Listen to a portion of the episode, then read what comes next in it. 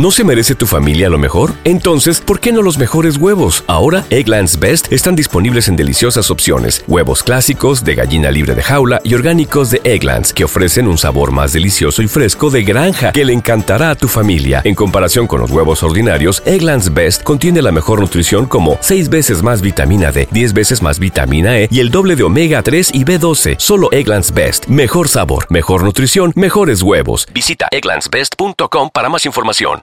When you visit Arizona, time is measured in moments, not minutes. Like the moment you see the Grand Canyon for the first time. Visit a new state of mind. Learn more at hereyouareaz.com.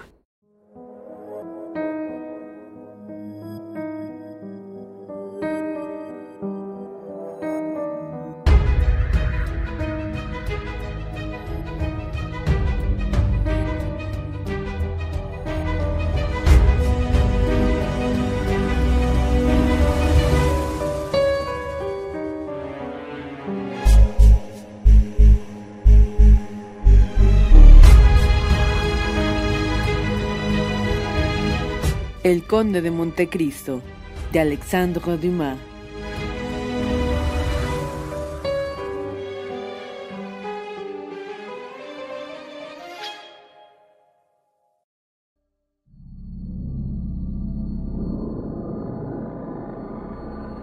Capítulo 20. El cementerio del castillo de If.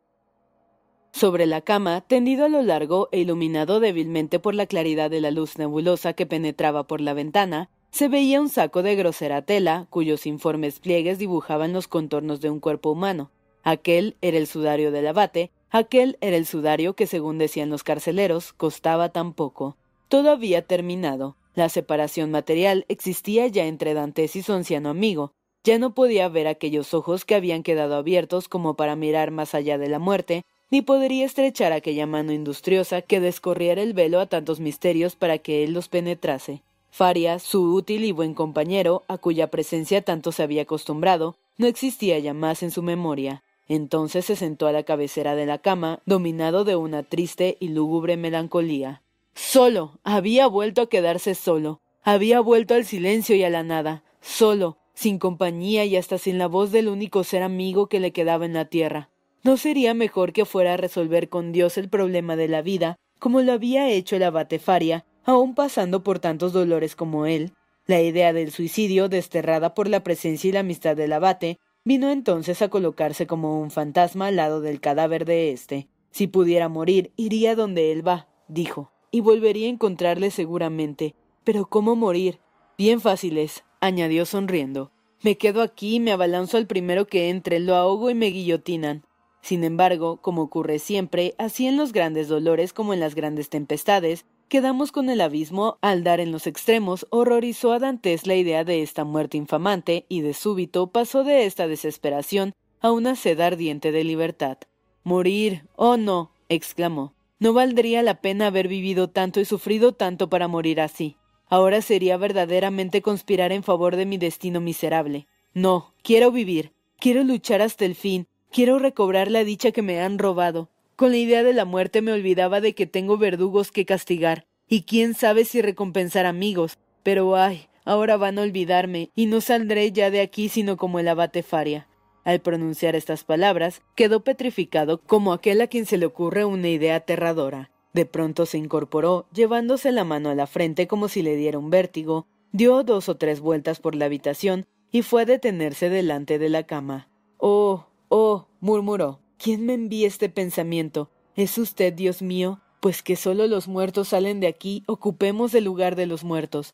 Y sin vacilar un momento siquiera, por no cambiar aquella resolución desesperada, se inclinó sobre el nauseabundo saco, lo abrió con el cuchillo que Faria había hecho, sacó el cadáver, lo llevó a su propio calabozo, lo acostó en su cama, poniéndole en la cabeza el pañuelo de hilo que él acostumbraba llevar puesto, lo cubrió con su cobertor, besó por última vez aquella frente helada, pugnó por cerrar aquellos ojos rebeldes que seguían abiertos y horribles en su inmovilidad, le puso el rostro vuelto a la pared para que el carcelero al traerle la cena creyese que estaba acostado como solía, volvió al subterráneo, sacó de su escondite la aguja y el hilo, se quitó sus harapos para que se sintiera por el tacto de la carne desnuda, Se metió en el saco embreado, se colocó en la misma situación que el cadáver tenía y sujetó por dentro la costura. Si por desgracia hubiesen entrado en ese momento, hubieran podido oír los latidos de su corazón. Le había sido posible esperar que pasase la visita de la noche, pero temía que el gobernador cambiase de idea, mandando sacar el cadáver. Con esto perdería su última esperanza. Ahora lo que tenía que temer era muy poco. He aquí su plan. Si por el camino los enterradores conocían que llevaban un vivo en lugar de un muerto, no les daba tiempo para nada, con una cuchillada vigorosa abría de arriba abajo el saco y se aprovechaba de su terror para escaparse. Si querían apoderarse de él, no llevaba un cuchillo. Si lo conducían hasta el cementerio y le metían en una fosa, se dejaba cubrir de tierra y apenas los enterradores volviesen la espalda, se abría paso a través de la tierra removida y como era de noche, escapaba. Pensaba que el peso no sería tan grande que no lo pudiera resistir. Si se equivocaba, si por el contrario la tierra le pesaba mucho y le ahogaba, tanto mejor para él. Todo concluiría entonces. No había comido desde la víspera, pero ni aquella mañana había pensado en el hambre, ni ahora pensaba tampoco. Era demasiado precaria su situación para que pudiera ocuparse de otra cosa. El primer peligro a que estaba expuesto era que el carcelero al llevarle su comida a las siete echase de ver la sustitución verificada. Por fortuna, veinte veces había recibido Dantes acostado al carcelero, ya fuese por misantropía, ya por cansancio, y en este estado generalmente aquel hombre dejaba sobre la mesa el pan y la sopa y se iba sin hablarle. Pero esa vez el carcelero podía hablarle y, y como Dantes no le respondiera, acercarse a la cama y descubrirlo todo. Hacia las siete de la noche fue cuando empezaron a decir verdad las agonías de Dantes. Con una mano apoyada en el pecho trataba de ahogar los latidos de su corazón mientras enjugaba con la otra el sudor de su frente que corría hasta por sus mejillas. De vez en cuando todo su cuerpo se estremecía con un temblor convulsivo, oprimiéndosele el corazón como si estuviese sometido a la presión de un torno. Transcurrían las horas sin que en el castillo se notase ningún movimiento por el que comprendió que se había librado del primer peligro. Esto era de buen agüero. Por último, a la hora señalada por el gobernador, se oyeron pasos en la escalera. Edmundo conoció que el momento había llegado y llamó en su ayuda todo su valor conteniendo su aliento. Feliz él se hubiera podido contener de igual modo los violentos latidos de su corazón. Los pasos que iban en aumento se detuvieron a la puerta. Dante supuso que eran dos los enterradores que iban a buscarle.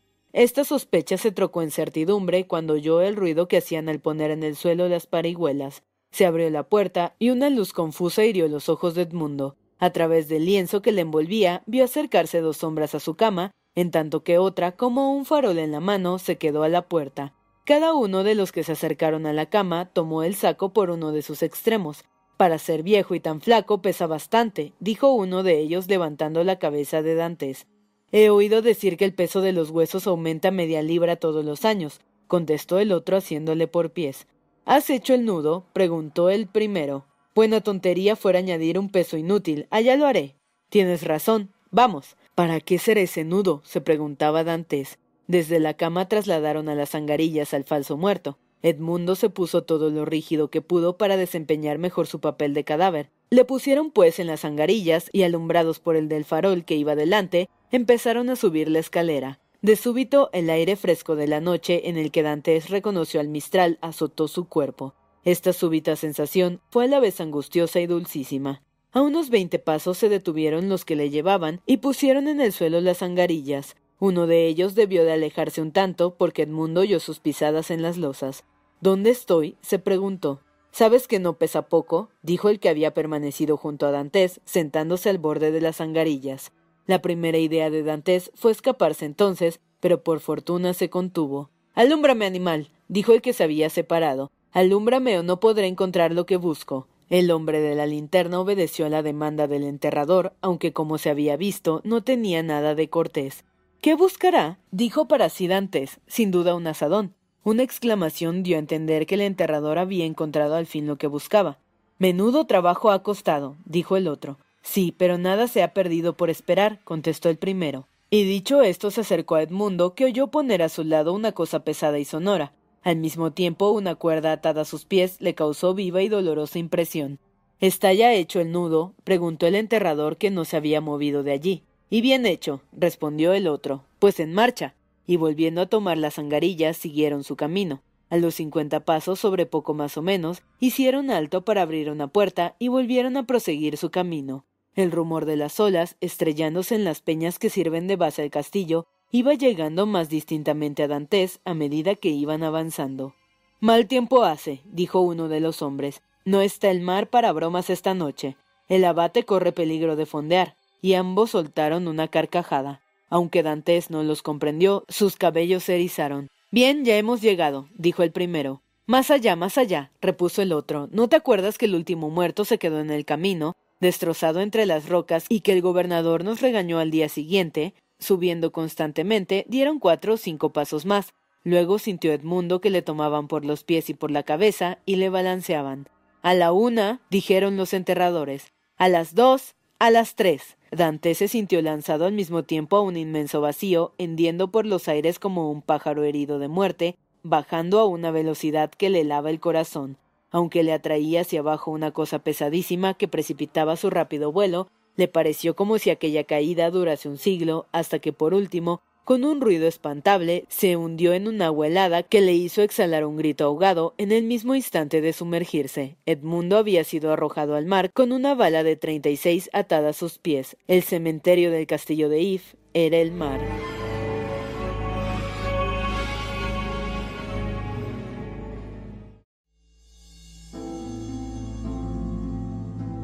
¿Te preocupas por tu familia? Entonces, ¿por qué darles solo huevos ordinarios cuando pueden disfrutar de lo mejor? Eggland's Best, los únicos huevos con ese delicioso sabor fresco de granja, además de la mejor nutrición, como 6 veces más vitamina D, 10 veces más vitamina E y 25% menos de grasa saturada que los huevos regulares, además de muchos otros nutrientes importantes. Así que, dales los mejores huevos. Eggland's Best, mejor sabor, mejor nutrición, mejores huevos. As humans, we're naturally driven by the search for better. But when it comes to hiring, the best way to search for a candidate isn't to search at all. Don't search, match with Indeed. When I was looking to hire someone, it was so slow and overwhelming. I wish I had used Indeed. If you need to hire, you need Indeed. Indeed is your matching and hiring platform with over 350 million global monthly visitors, according to Indeed data, and a matching engine that helps you find quality candidates fast. Ditch the busy work. Use Indeed for scheduling, screening, and messaging so you can connect with candidates faster. And Indeed doesn't just help you hire faster. 93% of employers agree Indeed delivers the highest quality matches compared to other job sites, according to a recent Indeed survey. And listeners of this show will get a $75 sponsored job credit to get your jobs more visibility at Indeed.com slash podcast. That's Indeed.com slash podcast. Terms and conditions apply.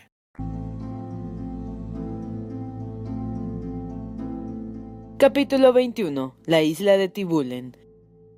Aunque aturdido y sofocado, tuvo Dante sin embargo suficiente presencia de ánimo para contener su respiración, y como llevaba de antemano preparada a todo evento su mano derecha, según dijimos, y empuñando el cuchillo, rasgó de un solo tajo el saco, con lo cual pudo sacar el brazo y la cabeza, pero a pesar de todos sus esfuerzos para levantar la bala, se sintió más y más agarrotado. Entonces se agachó hasta la cuerda que ataba sus piernas y con un esfuerzo supremo pudo cortarla cuando ya le iba faltando la respiración. Hizo enseguida un hincapié vigoroso y subió a la superficie del mar, mientras la bala hundía en sus profundos abismos aquella tela grosera que a poco más se convierte en su mortaja. No estuvo en la superficie más que el tiempo necesario, pues volvió a zambullirse acto continuo porque la primera precaución que debía tomar era que no le viesen. Cuando apareció sobre el agua la segunda vez, se hallaba lo menos a cincuenta pasos del sitio en que cayera. Sobre su cabeza veía un cielo tempestuoso y negro en que el aire hacía rodar nubes negras, descubriendo tal vez un pedazo azul en que brillaba una estrella. Ante sus ojos se extendía el mar sombrío y rugiente, cuyas olas comenzaban a hervir como el principio de una tempestad, y a su espalda, más negro que el cielo y que el mar, se destacaba como un fantasma amenazador el gigante de granito, cuya lúgubre cúpula parecía un brazo extendido para recobrar su presa. En la roca más alta se veía brillar un farol alumbrado a dos sombras. A Edmundo le pareció que estas dos sombras se inclinaban hacia el mar, examinándolo con inquietud. En efecto, aquellos enterradores de nueva especie debieron de oír el grito que exhaló al atravesar el espacio. Se zambulló Dantes de nuevo y nadando entre dos aguas anduvo bastante trecho.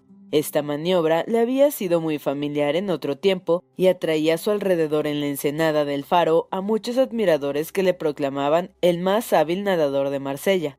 Cuando volvió a salir a flor de agua, la linterna había desaparecido. Lo que importaba entonces era orientarse. De todas las islas que rodean el castillo de If, Pomeg y Ratonó son las más cercanas, pero Pomeg y Ratonó están habitadas, así como la islilla de Dom. Las que ofrecían más seguridad de Edmundo eran la isla de Tibulen o la de Lemer. Ambas están a una legua del castillo de Yves. Dantes resolvió dirigirse a una de las primeras islas, pero cómo encontrarla en medio de la oscuridad que le rodeaba, en aquel momento vio brillar como una estrella el faro de Planier. Dirigiéndose en derechura al faro, dejaba un tanto a la izquierda la isla de Tibulen y torciendo más hacia aquel lado, debía de hallar a Tibulen en su camino. Pero ya hemos advertido que desde el castillo de If a esta isla hay una legua a lo menos. Faria solía repetir al joven en su prisión. Dantes, no se entregue de ese modo a la molicie. Si no ejercita las fuerzas, se ahogará el día que quiere escaparse. Estas palabras zumbaron en los oídos de Dantes cuando cortaba por el fondo las saladas olas, y se dio prisa a salir a flor de agua para convencerse de que no había perdido sus fuerzas.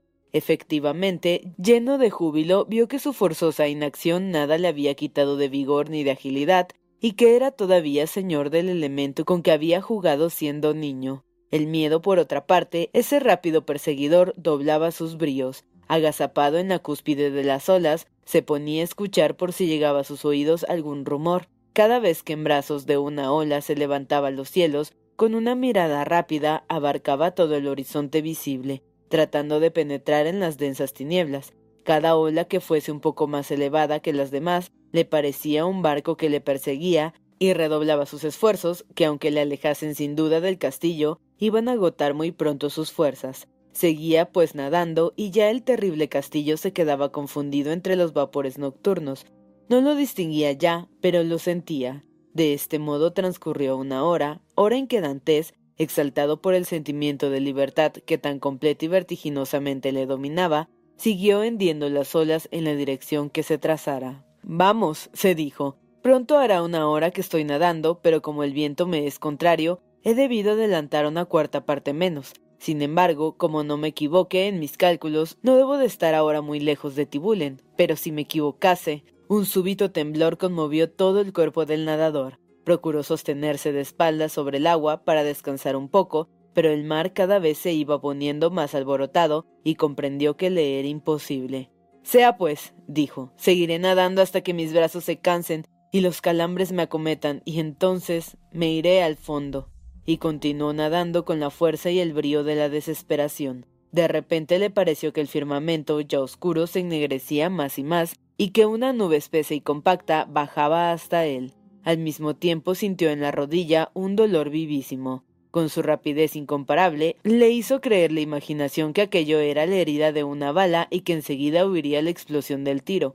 Pero la detonación no sonó. Dantes alargó la mano y halló un cuerpo resistente. Encogió la otra pierna y tocó el suelo y reconoció entonces qué cosa era lo que se había figurado una nube. A veinte pasos se elevaba una mole de peñascos de extraña forma que parecía un cráter inmenso petrificado en el momento de su mayor combustión. Era la isla de Tibulen. Se levantó Dantes, dio algunos pasos adelante y alabando a Dios, se tendió sobre aquellos guijarros que entonces le parecieron más blandos que los colchones del lecho más mullido. Después, a pesar del viento y de la borrasca y de la lluvia que empezaba a caer, rendido como estaba de fatiga, se quedó dormido con ese delicioso sueño que embarga al hombre cuya materia se aletarga, pero cuya alma permanece despierta con la idea de una felicidad inesperada. Al cabo de una hora le despertó el espantoso ruido de un trueno. La tempestad se había desencadenado y batía el aire con furia. De vez en cuando caían como una serpiente de fuego un rayo del cielo iluminando las olas y las nubes que se perseguían las unas a las otras como en inmenso caos. La vista perspicaz de Marino no había engañado a Dantes. Aquella era, en efecto, la primera de las dos islas, la de Tibulen. Sabía que no ofrecía el menor asilo, pero cuando la tempestad cesase, pensaba volver a echar al mar en dirección a la isla de Lemer, que aunque no menos árida, era más grande y por consiguiente más hospitalaria. Una peña cóncava prestó a Dantes abrigo momentáneo. Casi al mismo tiempo estalló la tempestad. Edmundo sentía temblar bajo la peña en que se había guarecido las olas que azotando la base de aquella pirámide gigantesca saltaban hasta él. Aunque estaba en paraje seguro con aquel ruido atronador y aquellas ráfagas sulfúreas, experimentó una especie de vértigo. Creyó que la isla temblaba debajo de sus pies y que de un momento a otro iba como un navío anclado a perder sus cables y a sepultarse en aquel inmenso torbellino. Entonces recordó que hacía veinticuatro horas que no probaba bocado, tenía hambre y sed, extendió las manos y la cabeza y bebió el agua de la tempestad recogida en el hueco de la roca. Cuando se incorporaba, un relámpago que parecía rasgar el cielo hasta el trono del Altísimo iluminó el espacio, iluminó el espacio mostrándole con su resplandor entre la isla de Lemer y el cabo de a un cuarto de legua de distancia, como un espectro que resbala al abismo desde la cima de una ola, un pequeño barco pescador arrebatado a la vez por el viento y por el mar. Un minuto después volvió a aparecer el fantasma encima de otra ola, acercándose con horrible rapidez. Quiso el joven gritarles y aún buscó algún trapo que tremolar para hacerles ver que estaban perdidos, pero bien lo conocían ellos. A la luz de otro relámpago, Edmundo pudo vislumbrar a cuatro hombres agarrados a los palos y a los estalles, mientras otro sujetaba el mástil del tronchado timón. Sin duda hubieron de verle también aquellos hombres como él los veía, porque llegaron a sus oídos gritos lastimeros en alas del vendaval que silbaba furiosamente. En la punta del palo mayor, hecho trizas, azotaban el aire los jirones de una vela que de pronto se acabó de romper y desapareció en los abismos tenebrosos del espacio semejante a uno de esos enormes pájaros blancos que se dibujan sobre las nubes negras. Al mismo tiempo sonó un ruido espantoso, mezclado con gritos de angustia que llegaron hasta Dantes. sido como una esfinge de las rocas, abarcaba con sus ojos todo el abismo, y a la luz de otro relámpago pudo ver al barco irse a pique y flotar entre sus restos cabezas de expresión desesperada y brazos levantados hacia el cielo. Luego todo volvió a quedar sumergido en la oscuridad más completa. Aquel terrible drama había durado lo que un relámpago. Corriendo el peligro de caer al mar, se lanzó Dantes a la pendiente resbaladiza de las rocas a mirar y escuchar, pero nada vio y nada oyó, ni gritos ni cosas humanas, solamente la tempestad seguía azotando los vientos y las olas. Poco a poco fue calmándose el viento y rodaron occidente las preñadas nubes rojas, que parecían detenidas por la mano de la tempestad. Volvieron a centellear las estrellas en el cielo con su luz vivísima. Luego, por el este, una ráfaga azulada, algo negruzca, coloreó el horizonte y saltaron las ondas tranquilamente, trocando su espumosa superficie en crines de oro. Era el alba. Edmundo se quedó inmóvil ante aquel gran espectáculo, como si lo viese por primera vez. Lo había olvidado, en efecto, desde su entrada en el calabozo. Se volvió hacia el castillo, escudriñando con una penetrante mirada la tierra y el mar. El sombrío edificio se recostaba entre las olas, con esa imponente majestad de las cosas inmóviles que parece que tengan ojos para vigilar y acento para ordenar.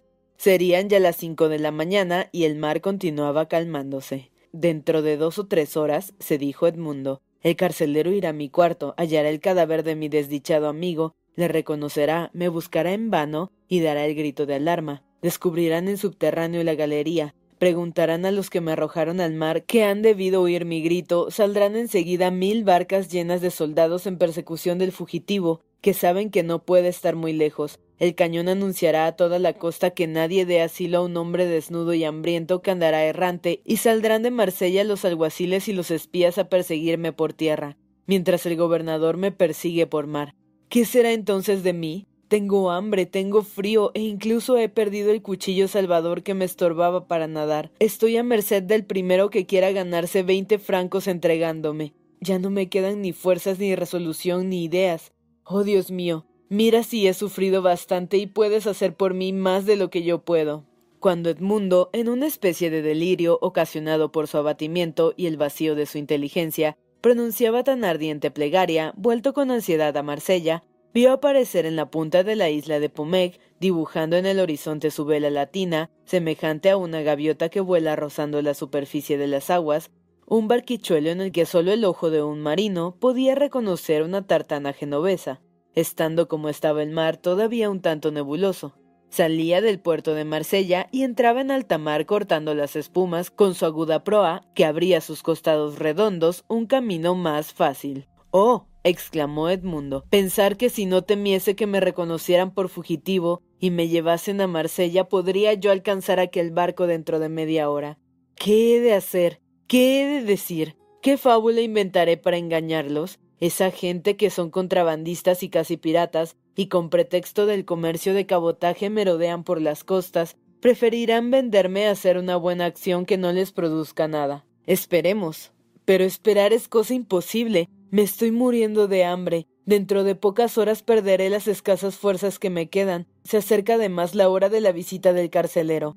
Todavía no han dado la señal de alarma. ¿Acaso no sospecharán nada aún? Pero puedo pasar por uno de los marineros de esa barca pescadora que ha naufragado esta noche. Esto no es inverosímil. Ninguno de ellos vendrá a contradecirme porque todos han muerto. Vamos. Al decir estas palabras, Dantes volvió los ojos hacia el sitio en que la barca se había hecho pedazos y se estremeció. En la punta de una roca se había quedado agarrado el gorro frigio de uno de los marineros y flotando cerca de allí los restos de la carena, tablas insignificantes que el mar arrojaba contra el cimiento granítico de la isla. Contra el cimiento granítico de la isla. Dante se determinó al instante a volver a echarse al mar, nadó hacia el gorro, se lo puso y tomando una de las tablas, se preparó a salir al paso a la tartana.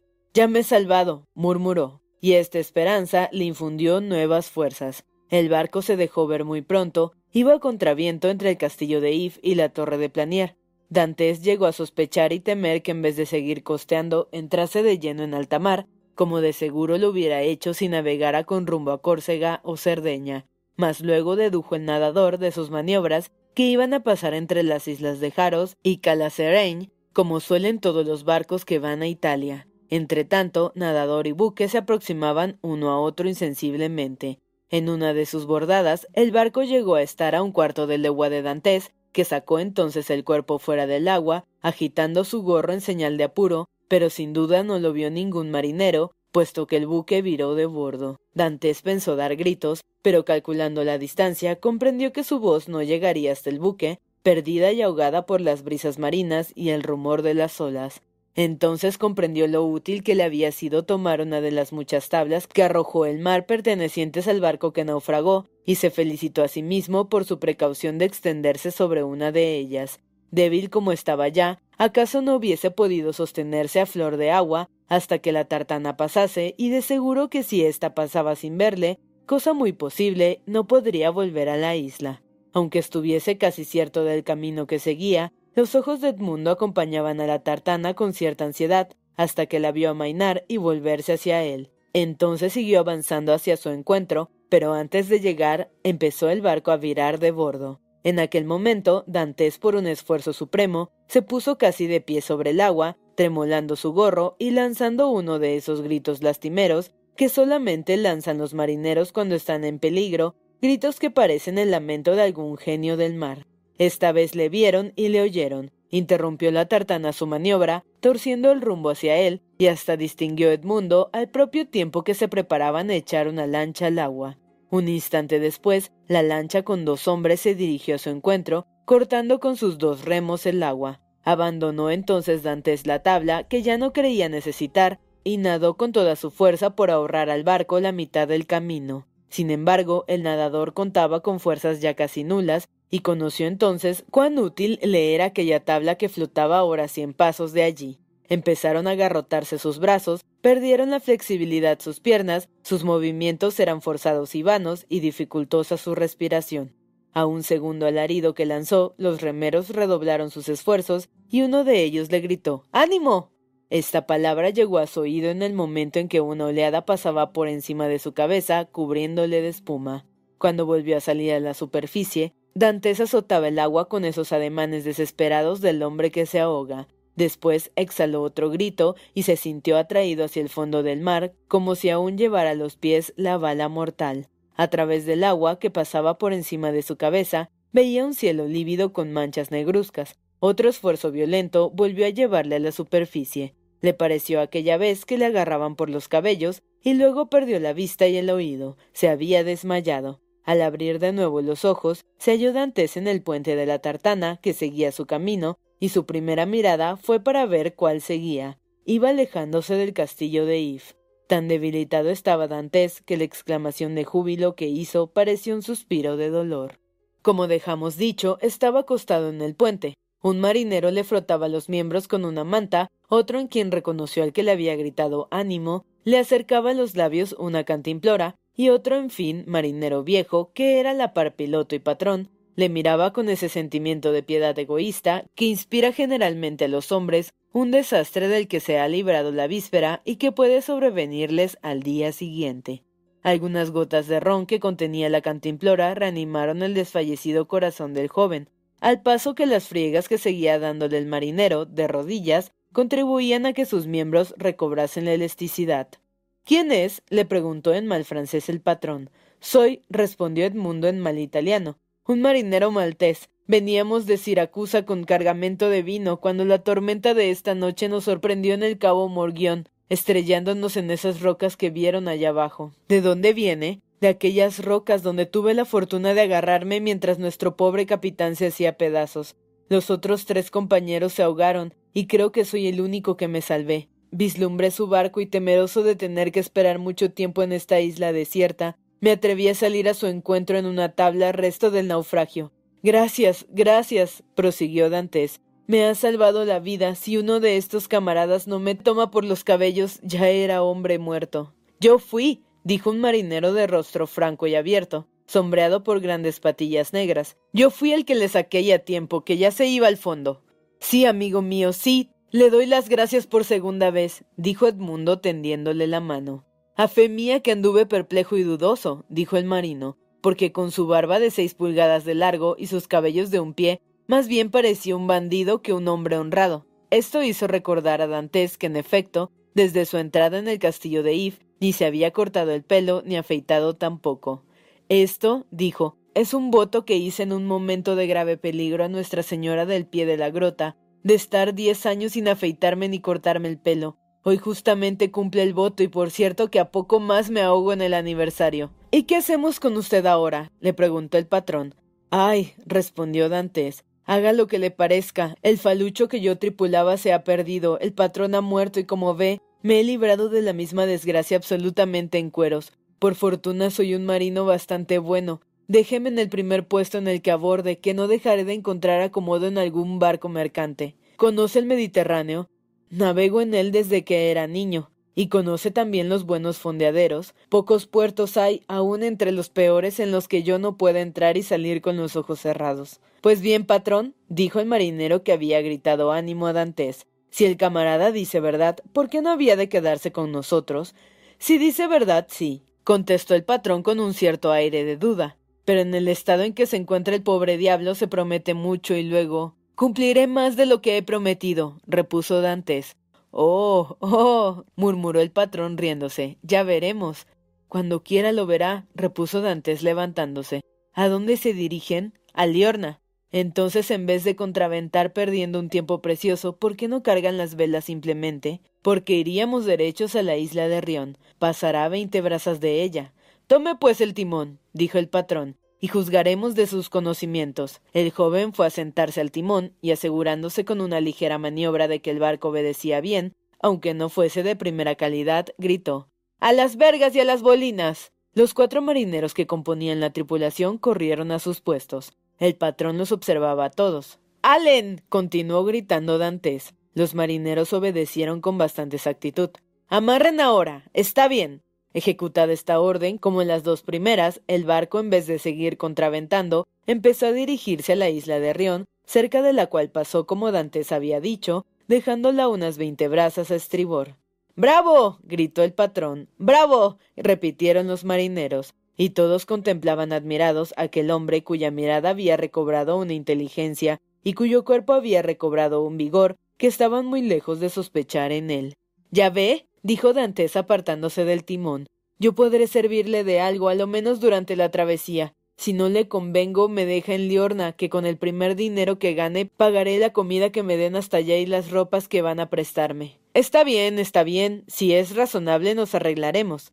Un hombre vale lo que otro hombre. Deme el sueldo que da a mis camaradas y negocio concluido. Eso no es justo, porque usted sabe más que nosotros. dijo el marinero que le había salvado. ¿Quién te mete a ti en esto, Jacobo? repuso el patrón. Cada uno puede ajustarse por lo que le convenga. Exacto, repuso Jacobo. Pero esto no es más que una observación. Mejorarías prestando a este bravo camarada que está desnudo un pantalón y una chaqueta si los tienes de repuesto. No los tengo, contestó Jacobo, pero sí una camisa y un pantalón. Es cuanto me hace falta, contestó Dantes. Gracias, amigo mío. Jacobo bajó por la escotilla y al poco rato volvió a subir con las prendas ofrecidas, que se puso Dantes con alegría extraordinaria. ¿Necesita ahora algo más? le preguntó el patrón. Un pedazo de pan y otro trago de ese ron tan excelente que ya probé, porque hace mucho tiempo que no he tomado nada. Trajeron a Dantes el pedazo de pan y Jacobo le presentó la cantimplora. El mástil a babor. gritó el capitán volviéndose hacia el timonero. Al llevarse la cantimplora a la boca, los ojos de Dantes se volvieron hacia aquel lado, pero la cantimplora se quedó a la mitad del camino. Toma. preguntó el patrón. ¿Qué es lo que pasa en el castillo de If? En efecto, hacia el baluarte meridional del castillo, coronando las almenas, acababa de aparecer una nubecilla blanca, nube que ya había llamado la atención de Edmundo. Un momento después, el eco de una explosión lejana retumbó en el puente del navío. Los marineros levantaron la cabeza mirándose unos a otros. ¿Qué quiere decir eso? preguntó el patrón. Se habrá escapado algún preso esta noche y dispararán el cañonazo de alarma, repuso Dantes. El patrón miró de reojo al joven, que cuando dijo esto, se llevó la calabaza a la boca, pero le vio saborear el ron con tanta calma que si alguna sospecha tuvo, se desvaneció al momento.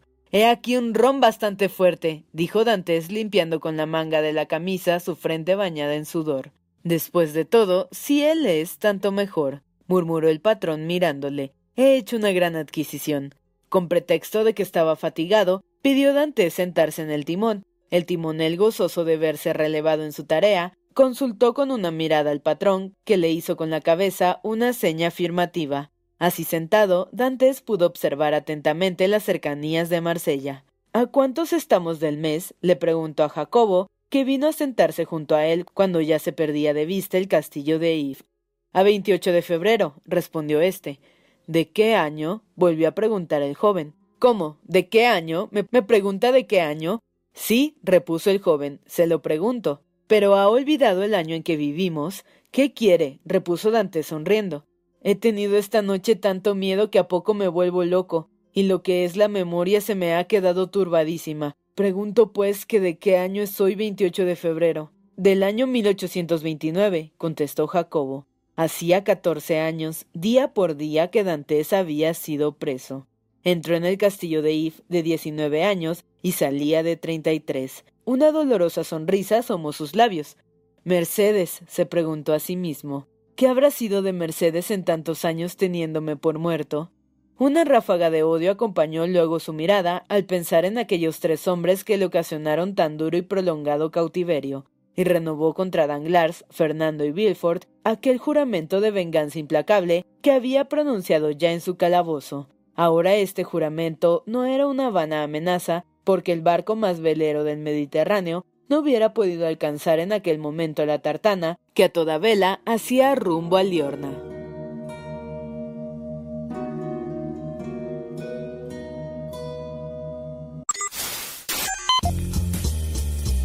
No te pierdas la continuación de esta historia.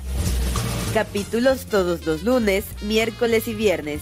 ¡Suscríbete! El Cuentero, con historias para tus oídos.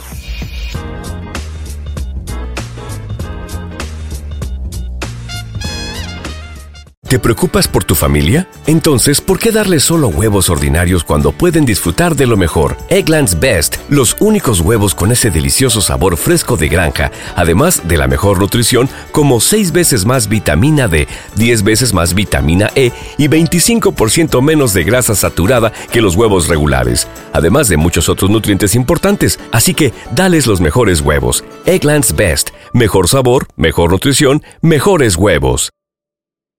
When you visit Arizona, time is measured in moments, not minutes. Like the moment your work stress disappears as you kayak through the canyons. Or the moment you discover the life changing effects of prickly pear chocolate. But nothing beats the moment you see the Grand Canyon for the very first time. visit a new state of mind. Learn more at hereyouareaz.com.